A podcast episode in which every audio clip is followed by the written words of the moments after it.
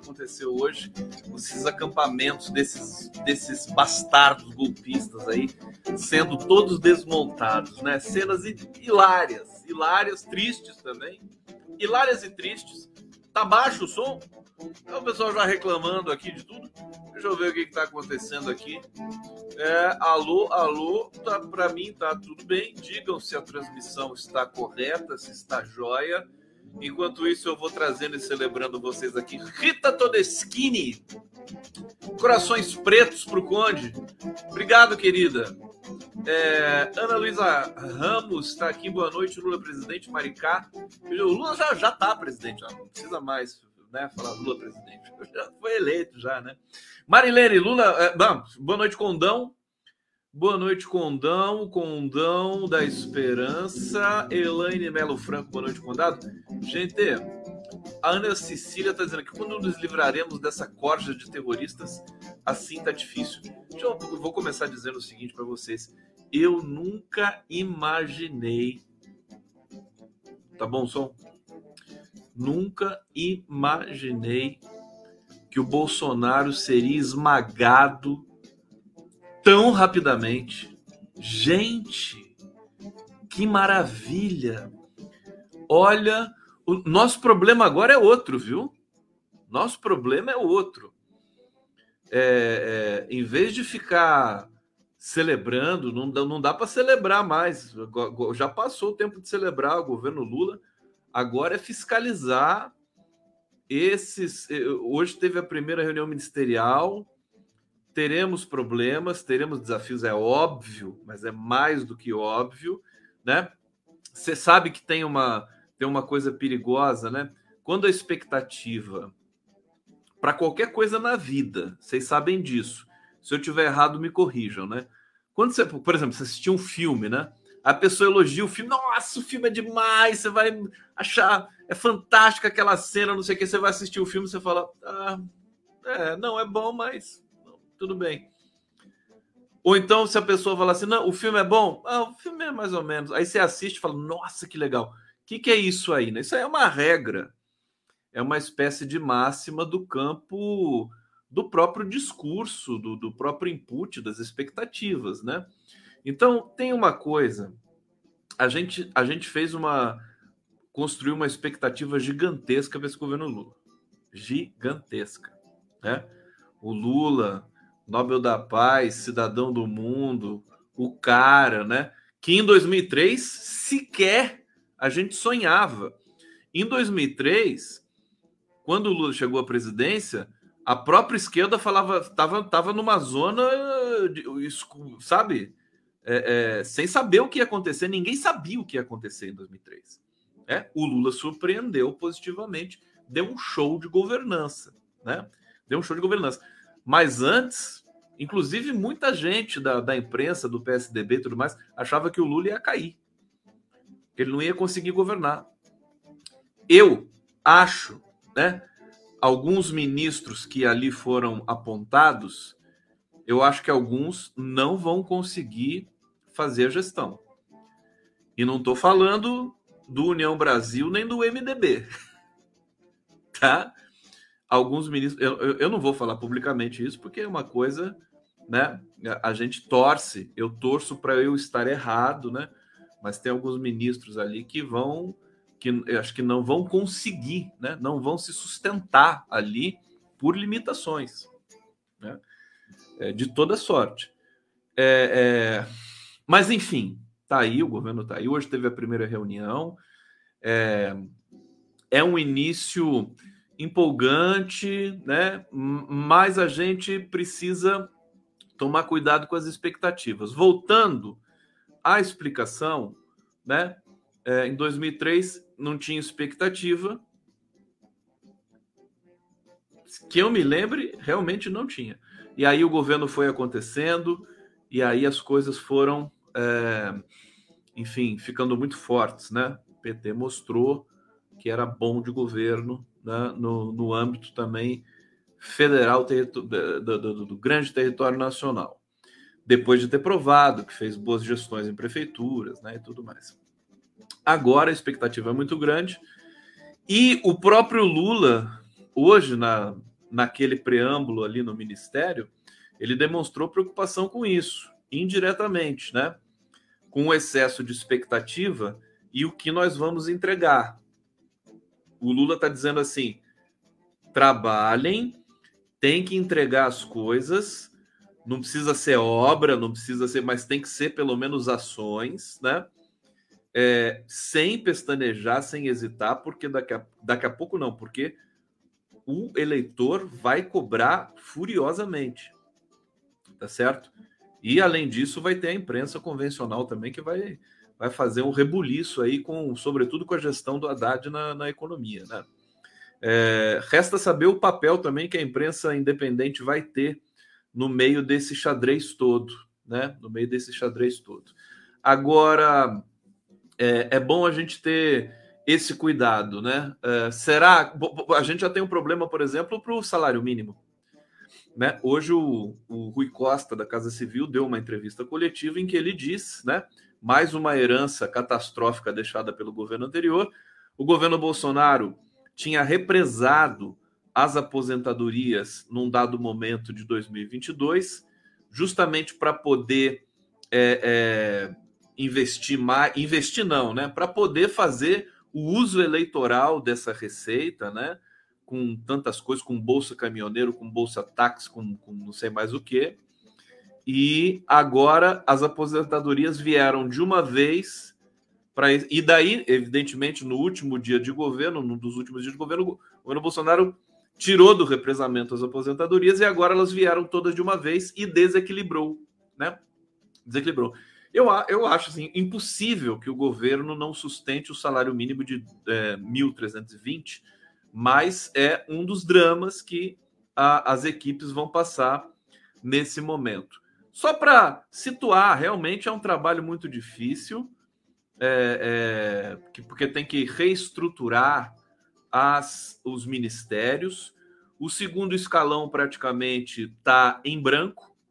Né? Eu acabei de receber aqui um, um relatório dos ministérios, da estrutura dos ministérios. É, nem, nem o gabinete presidencial está tá completo. Aliás, tem cinco, cinco vagas ali. Vou mandar meu currículo lá. Ô, Lula, por que, que você não me chama, hein? Vou fazer a live aí de dentro desse gabinete aí, grande espaço aí para fazer, dá até para jogar golfe aí dentro. É, então é isso. Agora vai vir essa leva toda. Teve aquela história Glaze e Requião ali que deu uma, né? Acho que espero que tenha servido de lição, né? Para que o governo tome mais cuidado com isso, né? Com quem, para quem, para quem oferece cara, não pode oferecer para um cara como Requião, né? Glaze Hoffman nunca mais faça uma coisa dessa. Nunca mais ofereça nada para Requião, pelo amor de Deus. É, bom, vamos trazer aqui, eu quero falar, vamos falar dos acampamentos. Agora tem uma cena fantástica, gente. Um jornalista americano da Flórida, diz o Miguel Paiva, né? Tá Flórida, né? Tá Flórida essa vida, né? Olha só, esse cara, gente, ele filmou o Bolsonaro é, perdido num supermercado. Gente, é hilário. O, o Bolsonaro ali. vamos ver esse negócio aqui. Ó, é o som. Isso aqui foi filmado hoje e postado na, no Twitter desse cara, desse jornalista, que devia estar tá ali, enfim, fazendo a compra dele também. Viu o Bolsonaro. Olha só o estilo do verme. Ele até olha, dá tchau lá. Gente, o cara per... mais perdido do que não sei o quê. Olha lá com a mão no bolso. Tá sempre com a mão no bolso, né? Sempre. Vai, ele reza com a mão no bolso, faz tudo com a mão no bolso. É por isso que o nome dele é Bolsonaro, inclusive, né, gente? Porque o cara não tira a maldita mão do bolso. Eu fiquei impressionado com esse vídeo. O cara tá ali sem saber para onde vai, o que, que ele quer ele não sabe se compra uma pilha, se compra um supositório. Gente, inacreditável, né? Inacreditável. E assim, nunca imaginei que fosse tão rápido, né? Gente, o Bolsonaro está esmagado. Ele está em pânico. Ele não vai voltar para o Brasil. Ele vai é, fugir para a Itália. Se voltar, vai voltar extraditado para o Brasil. Bolsonarismo virou, virou banditismo agora nesse país aqui. Vou mostrar as imagens do é, da desmobilização, né, do acampamento, que não foi sem violência, que teve violência por parte do, dos bandidos bolsonaristas, evidentemente. Vamos ver aqui um trecho.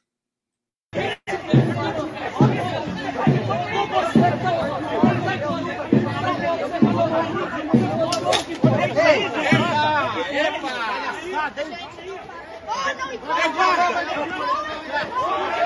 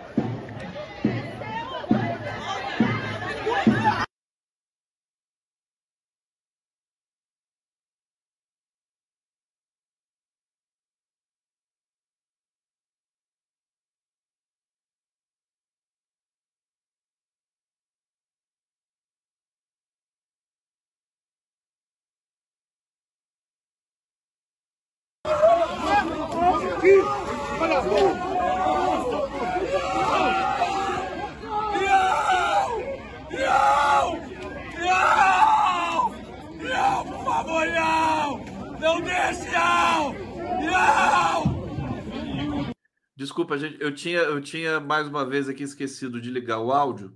Agora liguei o som aqui, né? Eu estava dizendo que tudo bem, né? Vocês, quem não, mas assim, quem não lê o lábio, né? Tem que, tem que ler os lábios. Ontem, na, na, na ali na posse da, do, do, do, comandante da Marinha, eu consegui ler os lábios dos, dos, dos é, convidados ali cantando o hino nacional. Ouvir. Agora não está mais mudo, né, gente? Vamos, vamos admitir aqui. Bom, isso aqui é fantástico porque esse cara histérico aqui, ele deu um show à parte, né? Vamos ver mais uma vez. Uma vez. Olha lá, Guarda Municipal de Belo Horizonte. Olha lá. Não, por favor, não! Não deixe, não! Não! A gente não sabe quem ele está chamando, né? As pessoas é, é, aqui suscitaram se é o Bial, né? Pedro Bial. Será que ele está chamando Pedro Bial? Miau? Você está fazendo miau, alguma coisa assim? Bom, ridículo, como sempre. Agora, lamentável, perigoso e, e, e, e foi, foi, é, foi totalmente desmontada essa, essa, esse acampamento em Belo Horizonte. E tem mais um vídeo aqui. O de Brasília eu já vou mostrar para vocês, mas deixa eu ler o que aconteceu em Belo Horizonte primeiro. Deixa eu ver onde é que está aqui, para a gente é, entender o que rolou em BH. Nós temos bastante fofoquinha hoje aqui de Brasília para vocês. Deixa eu ver. Tem dados também sobre desmatamento. Ué, será que eu não peguei aqui? É acho que eu não peguei o de Brasília, mas eu, eu, eu, eu guardei na minha memória que o dado, o dado é o seguinte: eles tinham esses bolsonaristas que estavam em BH, eles tinham é, guarda armada, né? Tinham vigilantes armados tomando conta. Que em geral esse pessoal de carga faz isso também, né? vai deixar carga num lugar assim, se coloca vigilante armado ali. Então eles tinham ronda armada e eles tinham também uma espécie de alvará, uma espécie de licença que tinha vencido. Foi por isso que a guarda municipal é, foi autorizada a chegar lá e desmobilizar. Agora, era o quartel também, é, quartel do Exército, e a guarda municipal foi lá e desmobilizou. Por que, que a guarda municipal de Brasília, se é que tem uma, acho que não tem, né? Não vai lá e desmobiliza é, o, o acampamento de Brasília. Mas em Brasília também está sendo desmobilizado. Vamos ler direto essa coisa do acampamento aqui, que é importante. Né?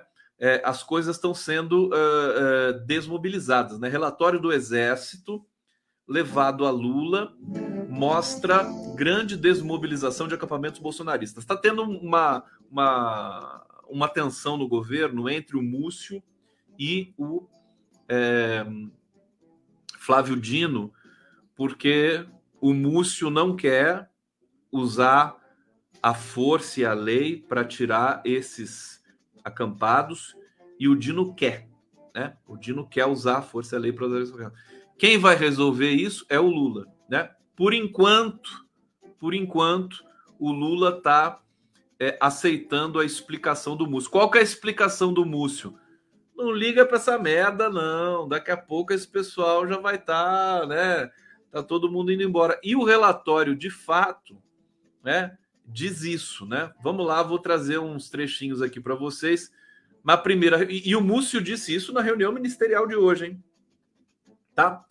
Primeira reunião ministerial do novo governo nessa sexta-feira, 6, dia de reis, dia de, dia de reis, né? dia do Pelé. Né? O presidente Luiz Inácio Lula Silva recebeu um relatório que mostra grande desmobilização dos acampamentos bolsonaristas no entorno dos quartéis do Exército. O número de pessoas aglomeradas na porta das unidades militares caiu de 43 mil para cerca de 5 mil. Tá? Tomara que seja verdade isso, né? Os dados atualizados foram apresentados a Lula pelo ministro da Defesa, José Mussi de Maracujá. É o Mussi Monteiro, né? A redução de 38 mil pessoas se deu no intervalo de praticamente um mês. As 43 mil pessoas foram contabilizadas na primeira semana de dezembro e as 5 mil nesta quinta-feira, dia 5, ontem. Ontem. Os acampamentos registram hoje em todo o país somente 12% do tamanho que tinham no mês passado. É o que a gente percebe. Hoje também o meu, meu queridíssimo Marcelo, Marcelinho Auler. Marcelo Auler é demais. Ele me mandou aqui, eu acho que eu até baixei. Deixa eu ver se eu baixei aqui. Ele filmou lá em Brasília. O, baixei, baixei. Tá aqui, ó. Vamos ver o, o vídeo que o Marcelo me mandou. Bom dia. Nesta sexta-feira, 6 de janeiro, às 10 e meia da manhã, estamos revisitando o acampamento em frente ao QG do Exército, no setor militar urbano. Estamos atravessando agora a Avenida do Exército. O acampamento está bem mais vazio, mas continua com pessoas, continua com banheiros químicos, continua com barracas, faixas contra as eleições, com pedidos de intervenção. O movimento realmente é bem mais fraco, mas não há sinais de que este acampamento será desfeito tão cedo. Embora, teoricamente, nesta sexta-feira, tenha vencido o prazo que o ministro Dino Flávio Dino tenha dado para acabar o acampamento. Como vimos, o acampamento continua aqui. Tá aí, que trabalho maravilhoso do Marcelo Auler aqui. Então a gente viu, né? É, acho que é a melhor dica, melhor, melhor é, panorama que dá. Deixa eu pegar só um comentário mal educado que chegou aqui. Ela não é tão mal educado, né? Deixa eu pegar. Ô, Valmir, ele está dizendo assim, Caro Conde, sugiro parar com essa insistência da TV 247. Primeiro que aqui não tem TV 247, meu filho. Aqui é, é TVT, é prerrogativas, é canal do Conde, é GGN, é jornalistas livres, é tudo que você puder imaginar. TV 247 é mais uma aqui, tá? Sugiro parar com essa insistência, ficar replicando essas mídias sobre patriotários. Vocês devem focar em assuntos mais importantes. Basta, tá ficando desgastante. Meu querido, Hoje eu tô sem muita paciência, viu? Desculpa. Pô, faço o negócio todo cuidadoso aqui para vocês, faço edição de vídeo para mostrar, com todo carinho, pra gente se divertir. É para ficar reclamar. Eu tô falando de tudo, meu filho. Você tá acompanhando aqui minha live? Falo de tudo, todo dia. Falei do ministério, falei do. Teve uma live que eu falei só do Silvio Almeida. Você perdeu essa live, né? Então, desculpa, né? Eu sou humano também, eu sou, eu sou injuriado também. O Sérgio Capilé está dizendo aqui: não sejamos ingênuos. Há relatos de que manifestantes voltaram à frente do quartel em BH, relatórios do Exército sobre esse tema são confiáveis? Enfim, tá aqui, eu tô, tô noticiando o que a gente pode, né? É, aquilo, aquilo que é público, aquilo que é checado, aquilo que tem imagens, tá certo? É, eu acho importante, eu acho interessante. Vamos celebrar pequenas vitórias, né? Tem muita coisa pela frente. Bom, é, na última segunda-feira, Múcio disse ao tomar posse do cargo que tem parentes e amigos envolvidos nas manifestações mas acredita que elas vão se esvair, elas vão se esjair, né? Esvair, esjair. Preguiça que eu tenho desse Múcio também, viu? O desincentivo se teria sido no entendimento do ministro, do ministro a saída do Brasil do ex-presidente Bolsonaro. Tranã, tranã. Olha, deixa eu falar uma coisa para vocês. Para tudo, né? O Bolsonaro foi esmagado. Ele virou um inseto, tá? ele está morrendo de medo de pisar no Brasil novamente. Eu vou falar daqui a pouco, sabe do quê? Eu vou falar do, do Palácio da Alvorada. Tem, tem uma matéria fantástica que saiu aqui que mostra o, mostra o antes e o depois, né?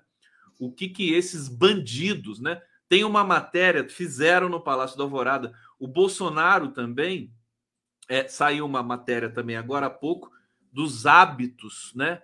é, ele era um sujeito sem higiene, né?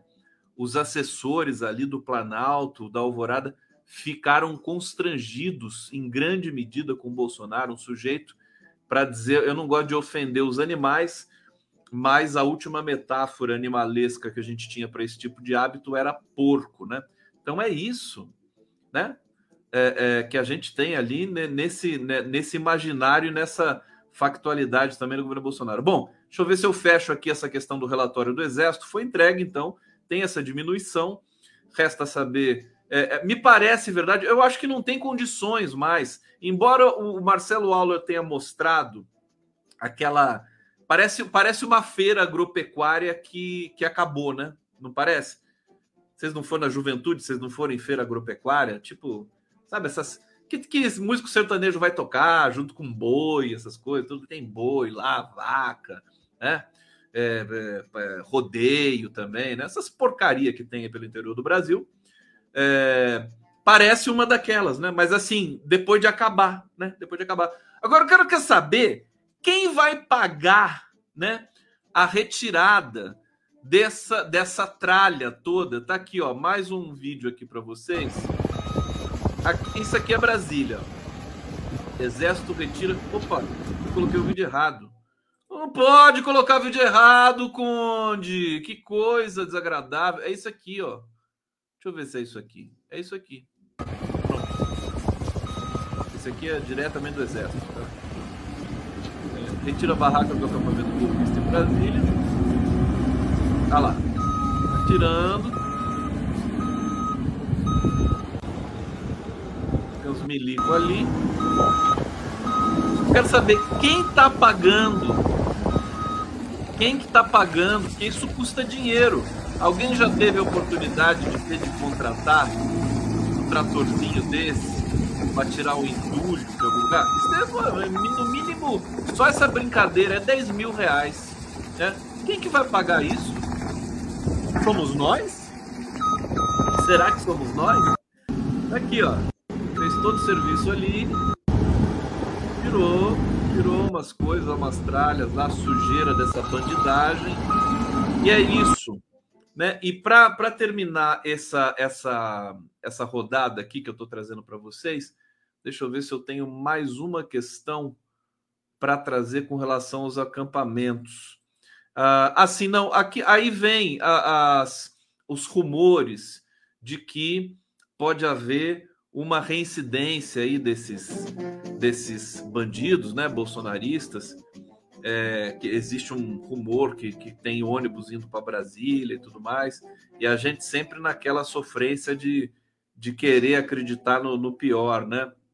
Também um hábito aí de certos setores da esquerda. Bom, vamos, vamos ler aqui, matéria aqui do Metrópolis, né? Bolsonaristas convocam um ato em Brasília sem aval da segurança pública do DF é, marcaram uma manifestação para esse fim de semana, assumindo um tom violento, sem comunicar à Secretaria de Segurança Pública.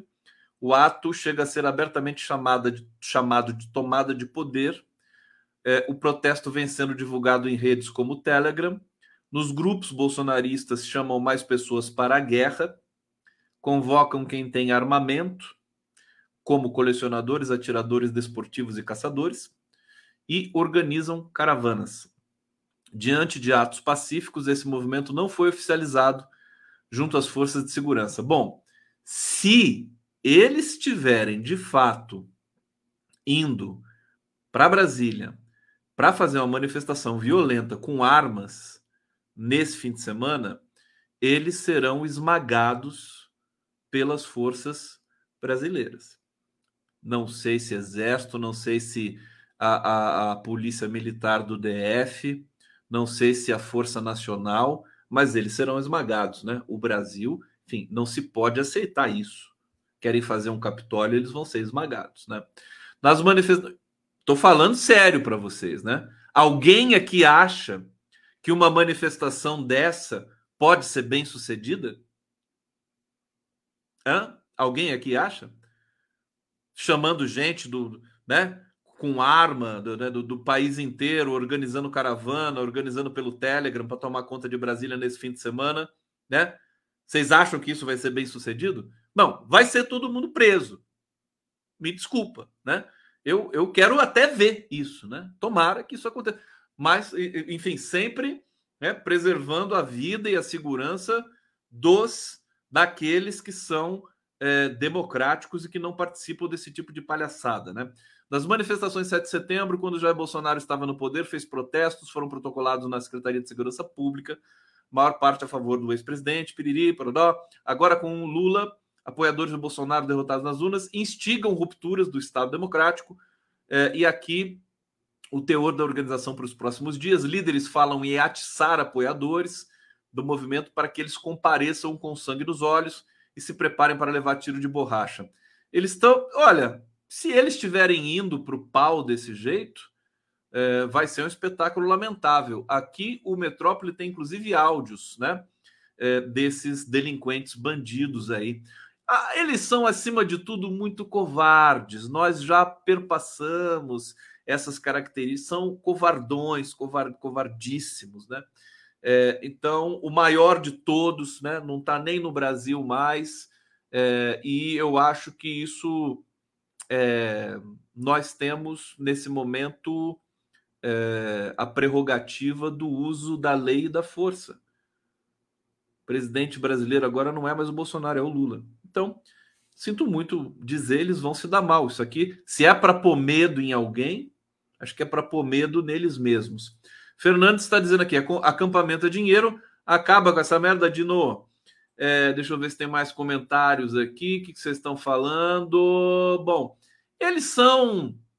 Esse pessoal tá, tá desaparecendo do mapa muito rapidamente.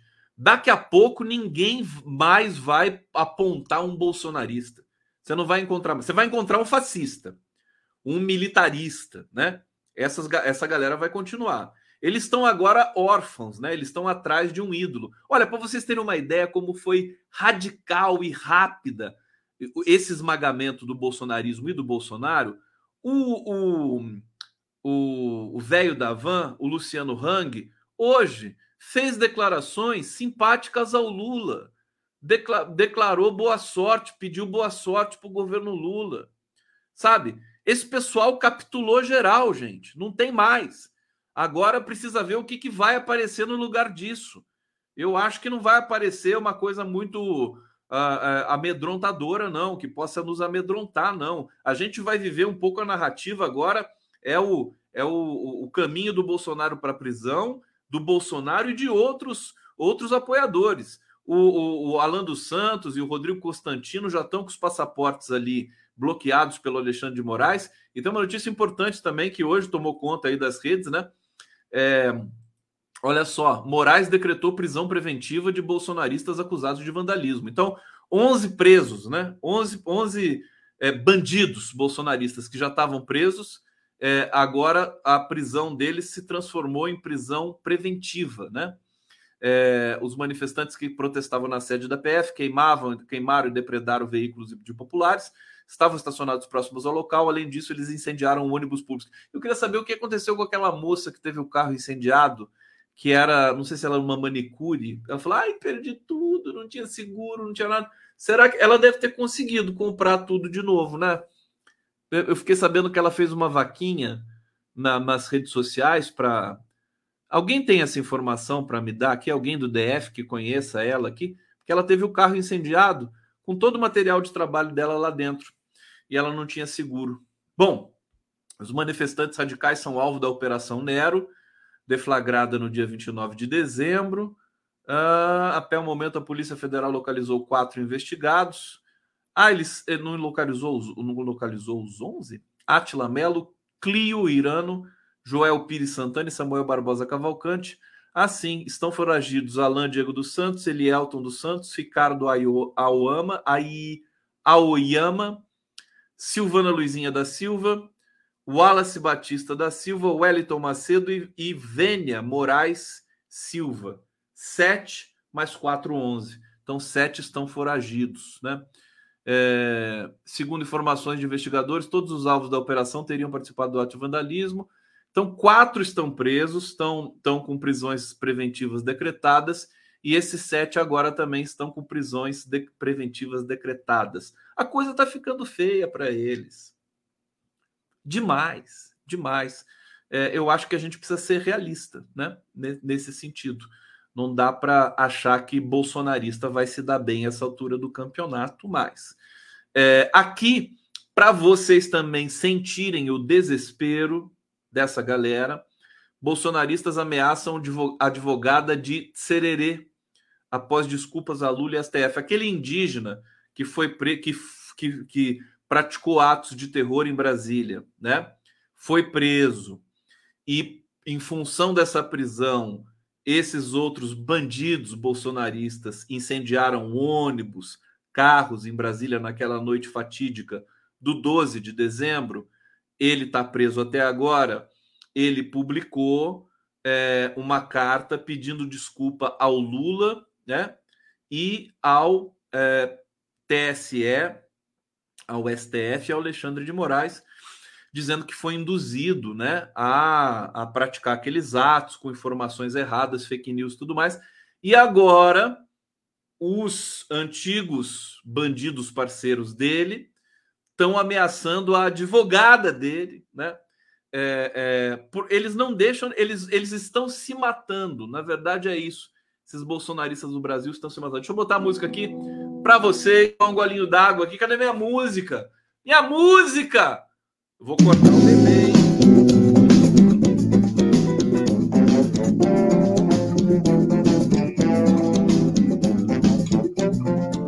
Eu vou acordar o bebê. Aí acabou a bateria. Acabou a bateria.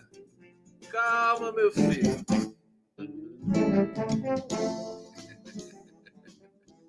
tudo bem? Tudo bem com vocês? Sexta-feira é uma delícia, né? Não é mesmo? É, bom, deixa eu ver para onde que eu vou aqui, que tem muita informação ainda importante para vocês. Deixa eu pegar. Vamos, vamos falar. Vamos, vamos atender aquele, aquele internauta que pediu para dar notícia notícia que tem, né? Notícia importante, o governo e tal. Vamos falar da Marina Silva, né? Ai, meus ouvidos. Marina Silva diz que recorde de alerta. Bom, primeiro deixa eu dar o dado, né? A área sob alerta de desmatamento na Amazônia em 2022 já é a maior registrada, apontou o INPE. Acumulado é, de, alerta de alertas de desmatamento na Amazônia Legal foi de 10.267 quilômetros quadrados de janeiro até o último dia 30 de dezembro de 2022, segundo dados do INPE. O índice leva em conta o chamado ano civil, período total de dezembro. Aliás, deixa eu, deixa eu dar um beijo, mandar um beijo aqui para Luciana Gatti. Ela assiste a live, deve, você está assistindo hoje, Lu a, ela deu um show hoje no, no Giro das Onze, junto com o Luiz Marques, né? Falando de meio ambiente, falando da Amazônia, falando da pesquisa dela, que foi publicada no, na revista do The New York Times anteontem e que vai sair impresso nesse final de semana, creio que amanhã, né? Quem assina o The New York Times no Brasil vai ver a revista do The New York Times com a matéria é, principal, a matéria da Luciana Gatti, que é uma pesquisadora brasileira do INPE. Ela deu uma aula fantástica sobre aquecimento, o que, que a gente precisa saber. Olha, recomendo para vocês assistirem. Ah, o, o, o, Giro das Onze está aí no 247, também foi para o meu canal hoje, que era uma edição especial. É, e esse dado aqui saiu naquele momento, né? O índice agora leva em conta o chamado ano civil, é, e nós temos aí o crescimento do desmatamento, dos alertas. O número equivale ao tamanho da cidade de Recife em área. Dessa forma, é o terceiro pior dezembro da série histórica do DETER, atrás apenas de 2017 e 2015, quando as áreas de desmate chegaram a 288 e 266 quilômetros quadrados, respectivamente. Bom, é, Marina acabando de chegar no Ministério do Meio Ambiente, e ela está dizendo que o recorde de alertas é fruto do incentivo à destruição.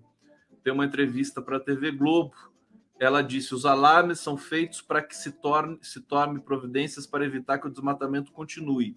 Nesse caso, os alertas foram feitos, mas não tinha devida ação por parte do governo, e o resultado é, consequentemente, aumento do desmatamento. Foi deliberadamente. Isso aqui também pode ir para o pacote de condenações que, o, que Bolsonaro, Ricardo Salles e o governo Bolsonaro como um todo pode sofrer né, é, a, a, partir do momento em que é, a, a justiça for chegando, né, for tendo condições de né, indiciar, né, decretar busca, apreensão, alguma coisa desse tipo, é, é, aí nesse, nesse momento dramático para a história brasileira, que foi o meio ambiente durante o governo Bolsonaro. Gente, bom, vocês viram o Lula na reunião, na reunião ministerial hoje, né? 37 mil, parecia um comício, né? Fazer reunião com 37 pessoas, né? É, é, é, sala de aula lotada, né? Sala de aula lotada. Devia fazer assim, reunião ministerial, faz faz no, no, no, com, com, com aquelas cadeirinhas da escola, né? Carteiras, né? Aí senta os ministros ali na carteira, fica todo mundo mais juntinho, veja aquela mesa, aquela, ostenta, aquela ostentação da mesa lá, aquela coisa toda, né? Fica todo mundo ali que nem numa aula, né? Uma aula de ensino fundamental, e o Lula dando a aula dele. Não seria bonito? Eu acho que eles deviam fazer isso até para título de humildade, né? As pessoas precisam ter humildade, brincar, ter senso de ridículo também. Precisa de um pouco de brincar um pouco nesse governo aí e tudo mais. É, mas deixa eu ler aqui a reunião ministerial. Lula disse que o governo tem tarefa árdua, prega boa relação com o Congresso, respeita a Constituição. Deixa, deixa eu fazer uma análise aqui para vocês primeiro do, dos recados que o Lula deu nessa reunião ministerial. Primeira coisa, essa, essa denúncia, essa acusação de que a Daniela do Vaguinho né, tem ligação com as milícias, isso tá, tá esquentando o tempo ali em Brasília. Não é uma coisa muito trivial. O Rui Costa, o Alexandre Padilha, o Lula diz assim: não, isso aí não tem nada, tal, não chegou ainda, não tem nada comprovado, não sei, por enquanto é só uma fotografia mas incomoda, né? No fundo incomoda. E aí acende o sinal da alerta e o Lula diz assim: quem fizer errado, ele usou essa expressão, né? Quem fizer errado vai ser educadamente convidado a sair do governo, né? Quem fizer é, praticar algo grave, né? Grave, vai vai ser investigado com todo o direito à defesa e tudo mais. Então o Lula deixou claro, né? O jogo em Brasília é pesado. Nesse ministério, né? Além da Daniela do Vaguinho, você vai ter outro que não é impossível, né? Você vai ter gente ali que vai pode querer operar, né, alguma coisa, né? Até porque as práticas políticas no Brasil, elas são contaminadas, elas não são virtuosas, né? Então, às vezes, o cara pode até estar tá bem intencionado, ele pode acabar cometendo um equívoco, um equívoco técnico, né? É, de, de mas, da, das práticas ruins que são, são é, aqui é, ocorrem no Brasil, né? Práticas políticas ruins. Então, o Lula está avisando, deixou avisado. Ele pode fazer isso, ele tem lastro, ele já passou por tudo, inclusive ele disse isso também na reunião ministerial. Agora, o que mais me chamou a atenção, o que eu achei uma, uma jogada de mestre do Lula, né? É a nova compreensão que o Lula está querendo implementar da relação com, do governo com o Congresso. Eu acho que por, eu fico me perguntando por que será que demorou tanto para é, para alguém como Lula, né, para a esquerda de maneira geral, perceberem isso, né? Primeira coisa, o fato de não não, não colocar um candidato a presidente da Câmara, da Câmara, um candidato do governo, né, para disputar é a coisa mais inteligente que um governo pode fazer. Né? Um governo não tem que ter o presidente da Câmara. Isso é um equívoco. A Câmara não. O, o, os deputados não aceitam isso. Já ficou claro desde muito antes. Né? Então, a presidência da Câmara é um assunto da Câmara. O Lula deixou isso muito claro. Né? Muita gente, depois do, do enfraquecimento do, do Arthur Lira quando o Gilmar Mendes e o STF mudaram a compreensão do orçamento secreto e do Bolsa Família fora do teto de gastos, né? O Arthur Lira se enfraqueceu muito e muita gente pensou que ele ia ser jogado para escanteio pelo governo. E o Lula e o Alexandre Padilha, inclusive o Padilha, né, que é muito experiente, muito hábil, ele foi o primeiro a dizer: não, nós já acordamos apoio ao Arthur Lira, não vai mudar isso. Que ninguém tente mudar. O PT apoia o Arthur Lira à presidência da Câmara.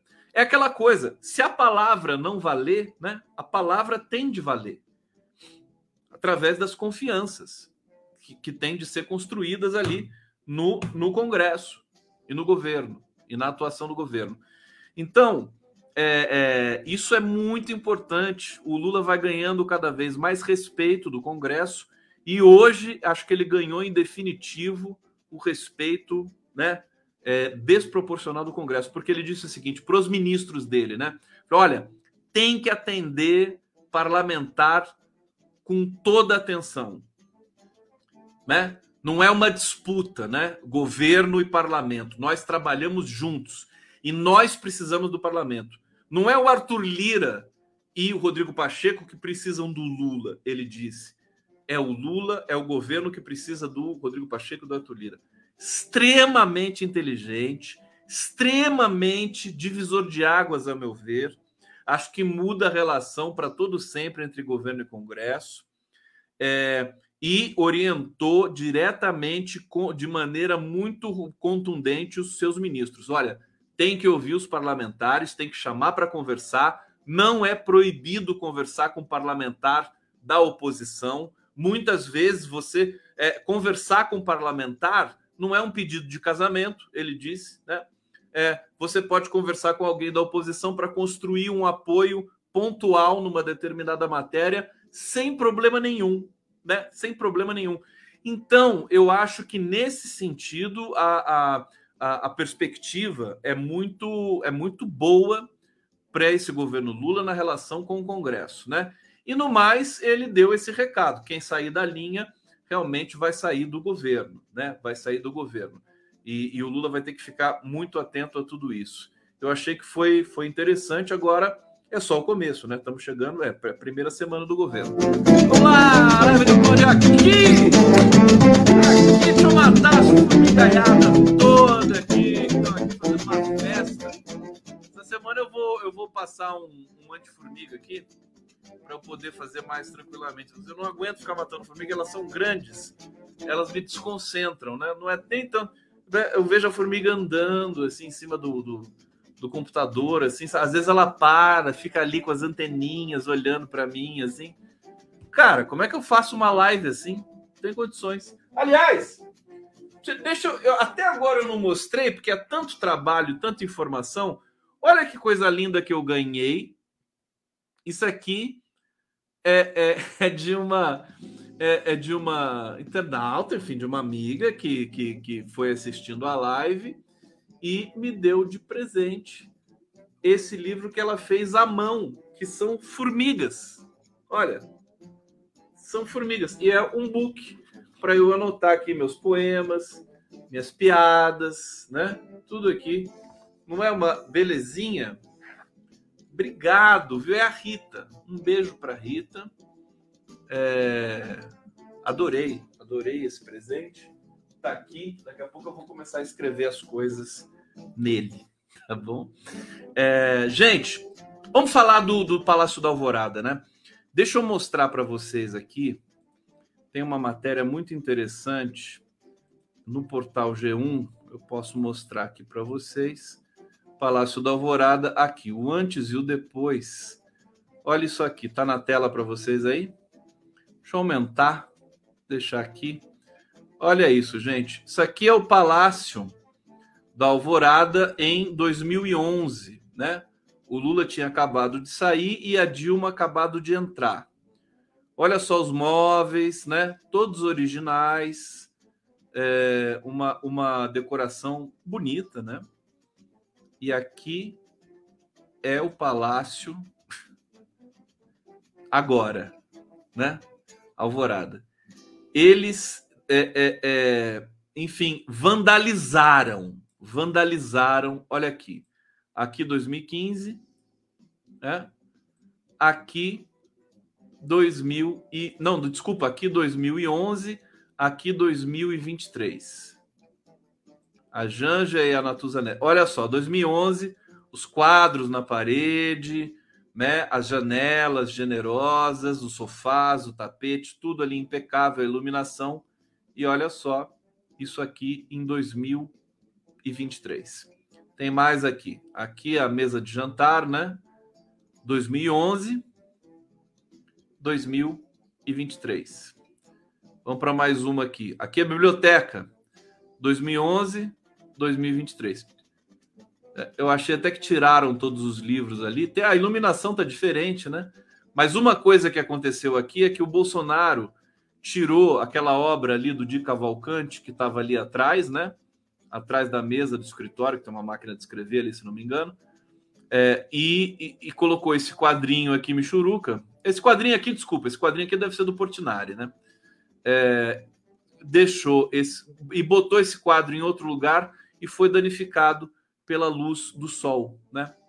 É, enfim, essa, esse episódio mostra bem para todos nós a, o vandalismo, né? E a, é, a, a, o tipo de gente que foi esse grupo de Bolsonaro que chegou ao poder, né? é, gente, aves de rapina, né? Estragaram tudo ali no Palácio da Alvorada. E, e tem uma matéria aqui também que é chocante. É, olha só, jornalista da Globo revela hábitos nojentos de Bolsonaro. É, Bolsonaro tinha maus hábitos de higiene.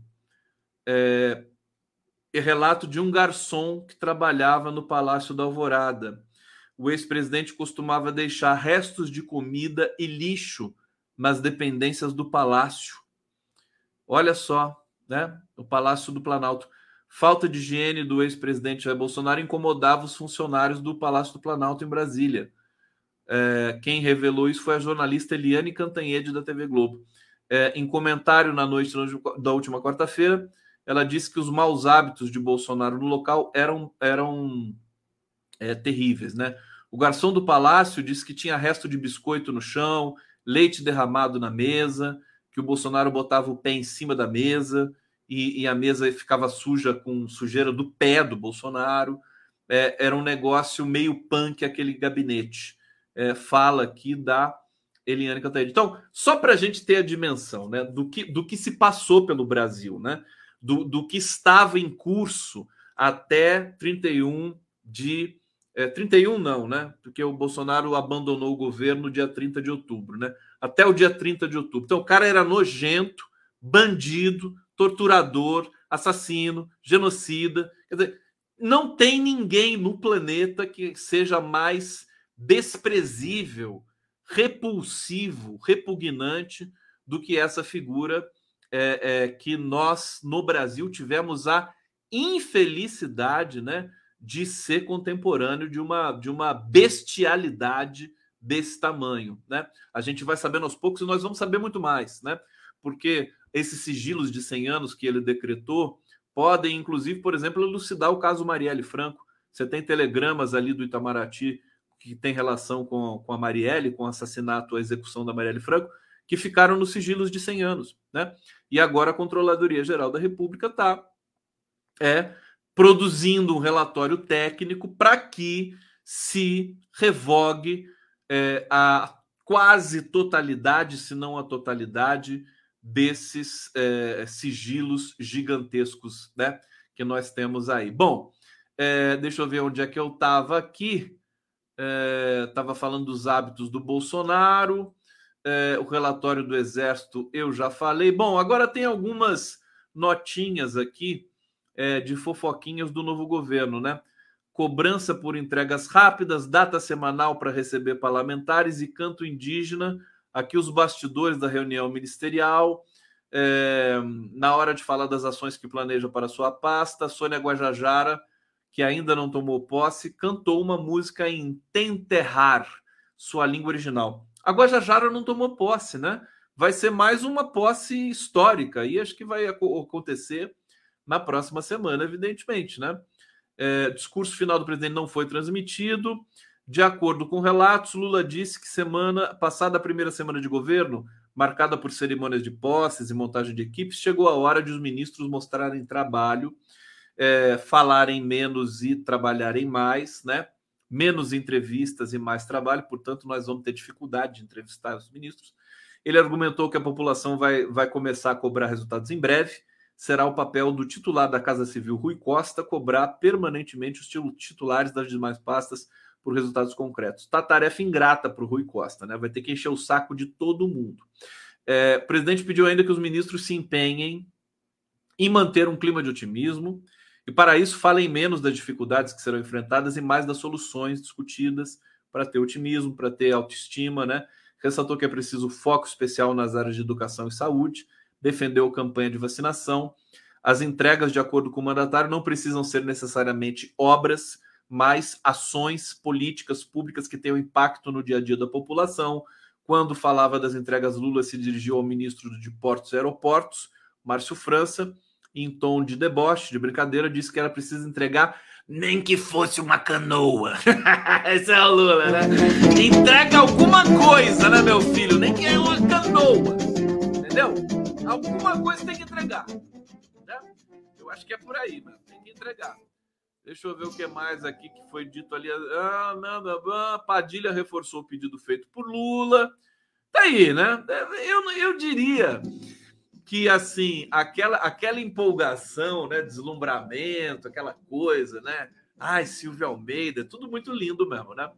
Mas agora vem o balde de água fria, que é a cobrança do presidente. Vai ter que. Vocês vão ter que agradar o Lula. Esse é o ponto principal, né? Como é que agrada o Lula? é, tirando as pessoas da fome, tirando, dando emprego para as pessoas, controlando a inflação, a economia, fazendo o benefício chegar na ponta, é, tirando as 14 mil obras paralisadas do governo Bolsonaro dessa paralisação, com PPPs, com PPIs, com seja lá o que, né?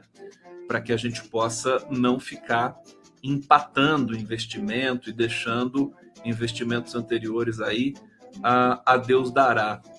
É, tem mais aqui, deixa eu ver, tem mais algumas informações para vocês antes da gente terminar. Bom, queda de braço entre Múcio e Dino. Tá aqui, tem um relato aqui interessante. É de 6 mil pessoas o número de bolsonaristas acampado em frente a quartéis e guarnições militares. Era 5 mil que eu acabei de dizer, né? 6 mil aqui, um número diferente. É, mas é, é, é isso mesmo, né? Sempre tem uma discrepância. A estimativa é de ontem, estava compartilhada na Justiça. Cúpula do PT, Flávio Dino tem forte pressão junto a Lula para que esses militantes sejam retirados já. Ministro Múcio tem tentado convencer o presidente de que esse grupo golpista dia a dia diminui. É, dez dias atrás, Dino foi peremptório, disse que é, no dia primeiro, dia da posse do Lula, esses acampamentos iriam acabar, mas não acabaram. Né? é, e o Dino não gostou disso. Temos situação ilegal. Esperamos que ao longo da semana as autoridades constituídas tomem as providências legais. Bom, Lula até agora tem aceito as ponderações de Múcio. mas o tema ainda é motivo de grande discórdia dentro do governo e Lula tem cobrado uma, uma resolução rápida. É, vamos aguardar, né? É, esse fim de semana, pelo menos, né? Eu acho que a gente viu imagens aí, o trator desmontando Brasília, a desmontagem do acampamento em Belo Horizonte. É, enfim, são pessoas problemáticas, pessoas que são doentes, né? Muitos são criminosos, alguns são também é, incautos que estão ali, foram enganados, senhores, senhoras que mal entendem, né? Mal conseguem ler é, é, as coisas. Então, é, é, faz sentido ter algum tipo de prudência nesse momento. Vamos confiar na intuição do Lula, por enquanto ele está aceitando ali a justificativa do Múcio, mas daqui a pouco não vai dar mais para aceitar isso. Vai, vão ter que ser retirados mesmo de qualquer jeito, como foram lá em Belo Horizonte. Não aconteceu nada demais, né? Retiraram lá, eles gritaram tudo mais, mas saíram todos de lá. Não é verdade, gente? Olha só, um beijo para vocês. Deixa eu convidar vocês. Amanhã eu vou entrevistar no Prerrogativas a economista Mônica De Boll, ela está aqui, ela é fantástica, é uma economista que já foi conservadora e tal, liberal, né? E de tempos para cá ela fez uma inflexão, mudou um pouco a sua a sua compreensão das, das questões teóricas da economia e também se aprofundou, foi estudar imunologia. Ela é professora hoje da, da Johns Hopkins, faculdade nos Estados Unidos. É uma, é uma pessoa muito interessante e amanhã vai estar conosco ao vivo no Prerrogativas. Então, mais uma vez, convidando todos vocês aqui. Mônica de Bolle, desafios na economia. E amanhã estaremos juntos, tá bom? Gente, beijo, obrigado. Feliz primeira semana de Lula. Tá bom? Amanhã a gente está junto mais uma vez. Beijo.